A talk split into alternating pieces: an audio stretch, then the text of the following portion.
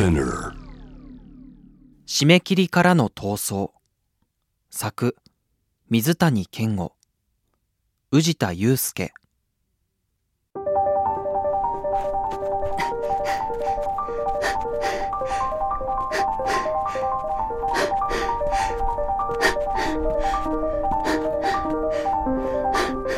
水平線の彼方へと沈む太陽を目指し私は今浜辺を走っている。呼吸が乱れる。足が重い。頭の中は真っ白だ。振り返る。背後からは闇が迫ってきていた。あれは締め切りだ。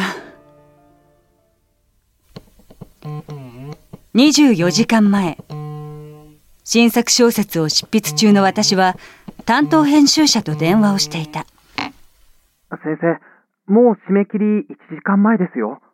分かってる楽しみに待っている読者の方が大勢います。ちょうど映画化だって決まりましたし。やめてこの数ヶ月そのプレッシャーで一日だって心から休めてないんだからもし無理なようでしたら、無理だと言ってください。無理じゃないあとはオチだけなんだから18時までですからね。うんあと1時間ですよ。分かってるちょうど日没の時刻です。分かってるって言ってるでしょ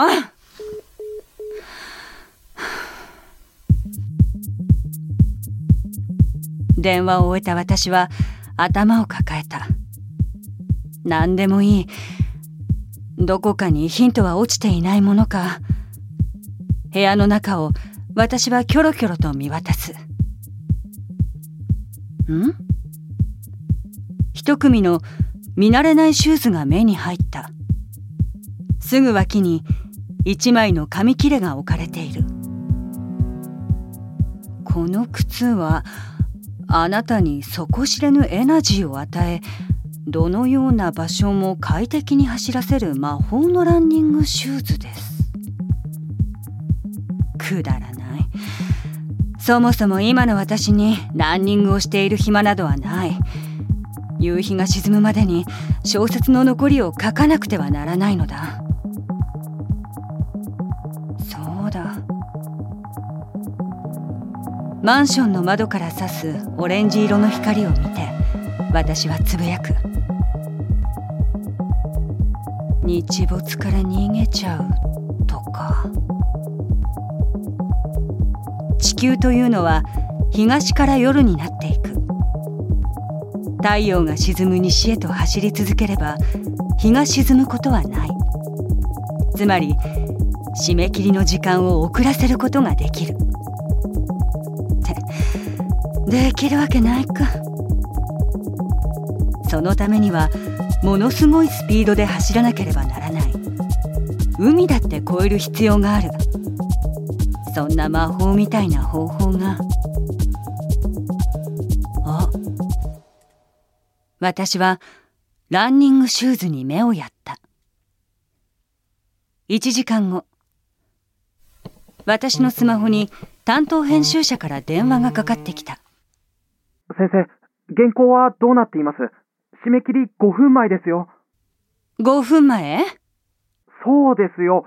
17時55分。いやこっちの時計だと14時30分だけどな。うん。締め切りまでまだ3時間と30分もある。はい。さて今私がいるのはどこでしょうか？そう言いながら私はスマホの画面をテレビ電話へと切り替えた。えそこに映し出されたのはニューデリー駅。インドその通り。ど、どういうことですか？実はね私はこの素晴らしい魔法のシューズについて簡単に説明をした。つまり、その不思議な靴を履いたら、とてつもないスピードで海を越えてインドまで来られたと。そう。スピードは自在に調整可能で誰もいないところは猛スピードで走ったり人混みはゆっくり走るなんてこともできるみたい。しかもねいくら走っても全く疲れない。信じられない。でも実際に今私はインドにいる。わわかりました。あ一旦その靴の話は置いておきましょうとにかくもう締め切りなんです。先生がインドにいたとしても関係ないんですよ。関係はある。え？言ったでしょ？インドは14時30分。つまりまだ日は沈んでいない。先生そんなへりくつ通用するわけないでしょへりくつだって立派な理屈でしょ？じゃあですよ。あと3時間ちょっとで本当に書けるんですか？これまで書けてなかったのに。もちろん。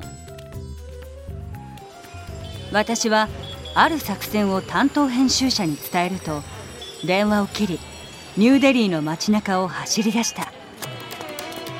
スパイスの匂いとクラクションの音が入り混じりあちこちに人があふれている混沌としたこの街を私はスイスイと通り抜けていく。背中のリュックには愛用しているパソコン。しかしその重さも気にならないほど一歩一歩が軽くて心地よい。どこまでも走っていけそうだ。着いた。到着したのはアグラという地方にある静かな寺院。私はここで瞑想をするつもりなのだ。もちろんただの瞑想ではない。あのブッダが悟りを開いたと言われる伝説の瞑想法だ。アイデアとは無心になった時に降ってくるもの。つまらないしがらみから解放され宇宙と一体になれるこの場所ならきっと最高のオチが浮かぶに違いない。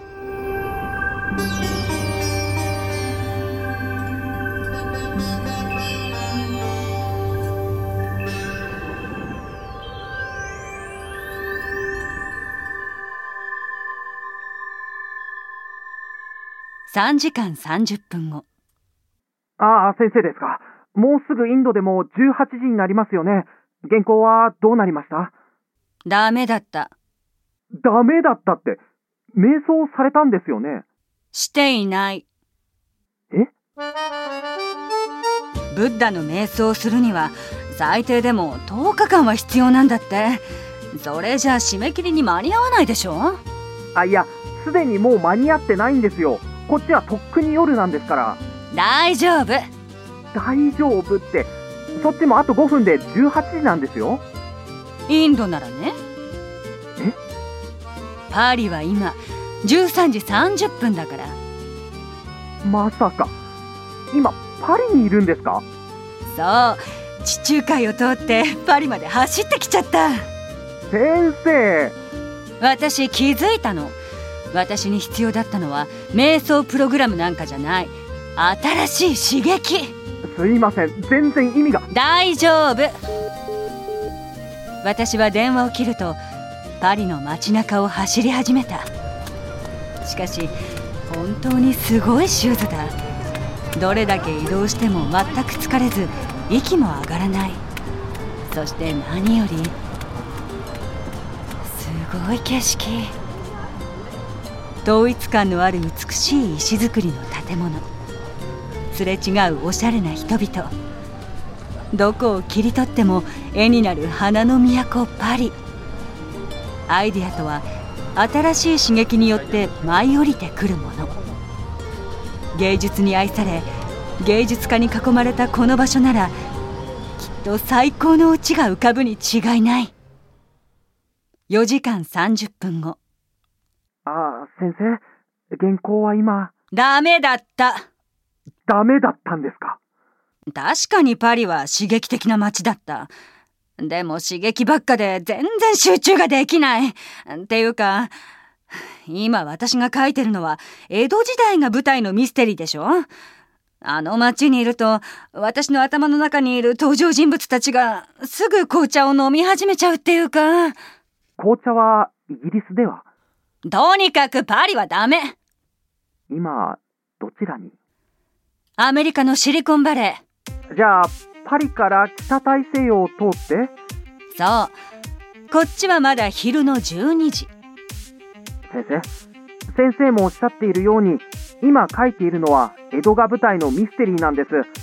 だったら日本に戻って書きましょうよそんなことしたら締め切りを過ぎてしまうでしょ？ですから締め切りはとっくの昔に過ぎているんです。うるさい。先生。続きの言葉を聞く前に私は電話を切った。私はシリコンバレーの街中を走り出す。有名 IT 企業の本社が立ち並ぶ革新的でチャレンジングな場所。私はここでとある研究についての噂を耳にしていた。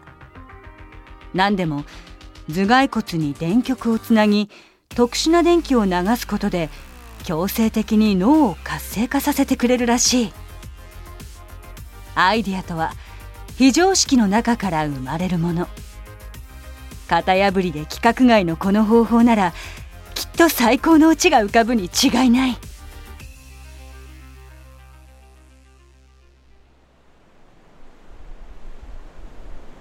先生。今どちらですか？先生？ハワイ。私がいるのはハワイの浜辺。日本との時差は19時間。オチはかけたんですか？ダメ。ダメ。ダメ。全然ダメだ。シリコンバレーの研究所も全然ダメ。効果がなかったんですか？違う。効果はちゃんとあった手術をした後は型破りで規格外なアイデアが次々に浮かんできた。でもダメ。あまりにも常識から外れすぎていたの。外れすぎていた？ミステリーのトリックにはある程度のリアリティが必要でしょ。それなのにドラゴンを出したらどうとか異世界に転生させたらとか突拍子もないことばっか思い浮かんでくる。今もそんな状態なんですか？ううん幸いと言うべきか。効力は数時間で収まった。でもまあどっちにしろもう終わりね。ここはねこうやって電話ができてそれでいて日本と最も時差のある場所なの。つまり私はこれ以上締め切りから逃げることはできない。それに私をここまで連れてきてくれた不思議なシューズはなぜかその効果を失ってしまった。あの湧き出るような活力は今やどこにも残っていない。まるで諦めたらどうだと言われているかのようだ。どうされるんですか？また連絡する。私は電話を切ると真っ赤に海を照らしている夕日を見つめた。へりくつと詭弁で固めた今日という日がついに終わろうとしている。ダメ。終わっちゃダメ。次の瞬間私は訳も分からず走り始めていた。水平線の彼方へと沈む太陽を目指し私は今浜辺を走っている。呼吸が乱れる。足が重い。頭の中は真っ白だ。振り返る。背後からは闇が迫ってきている。あれは締め切りだ。こんなに真剣に走ったのはいつぶりだろう。そんなことを考える余裕すらない。ついに島の端までやってきてしまった。これ以上は進めない。あとはただこの体が夜に溶け込んでいくのを待つだけだ。肩で息をしながら私は呼吸を整える。汗が大量に噴き出してきた。酸欠だった脳が再び稼働を始め体中を血流が巡り次第に思考がクリアになる。その時水面に投げられた小石のようにあるアイデアが私の脳裏をよぎった。ああ。それは波紋を広げ徐々に形になっていく。ける。これならいけるかも。慌てて私は担当編集者に電話をする。思いついた。アイデア思いついた。本当ですか？多分大丈夫なはず。何をしたんですか？何も。いや走ったの。久しぶりに。何も考えずに。あそうだ思い出した。映画化されることになった私の処女作。あれを書いた時もこうやってスランプを脱していたじゃないか。こんな簡単なことでよかったんだ。おめでとうございます。すぐに今から原稿を。ちょうどそのタイミングで夕日が水平線の彼方へと消え去った。ハワイでもついに日没を迎えてしまったらしい。締め切りだ。そのようですね。ごめんなさい。プロ失格だね。先生私が何のためにいると思っているんですか？それは原稿の催促を。それだけじゃありません。作家さんがどうしても時間が欲しい時その時間を確保するためにいるんです。え？どうにかしますよ。ありがとう。浜辺に腰を下ろした私は慌てて小説の残りを書き始める。1時間後。はい確かに受け取りました。終わった。お疲れ様です。あれ？どうしました？いや靴が。気づくとあの不思議なシューズは消え去り代わりに私がいつも使っているスニーカーを履いていた。どういうことだろう？あのシューズは幻覚だったのかしかし実際私はハワイまでやってきている。次のアイディアに困ってる人のところへ行ったんじゃないんですか？かもね。ああそうだ。以前お伝えしたと思うのですが映画化に伴ってインタビューの予定がいくつか？分かってるって。でもあさってからでしょ。ようやく締め切りから解放されたんだから明日くらい休みを満喫させてよ そうだ。せっかくハワイまで来たんだし観光したいな。先生？ん？日本は今16時です。え？すでに先生がおっしゃっている明日になっています。あ？残念ですが。じじゃあ今からでも観光を？できません。日本まで帰ってくる時間を考えるとすぐにでも飛行機に乗っていただかないと。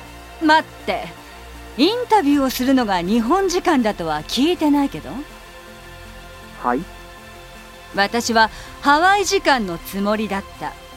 そしてハワイ時間で考えればこっちはまだインタビューを受ける2日前の18時。つまり観光する時間はたっぷりある。先生？何？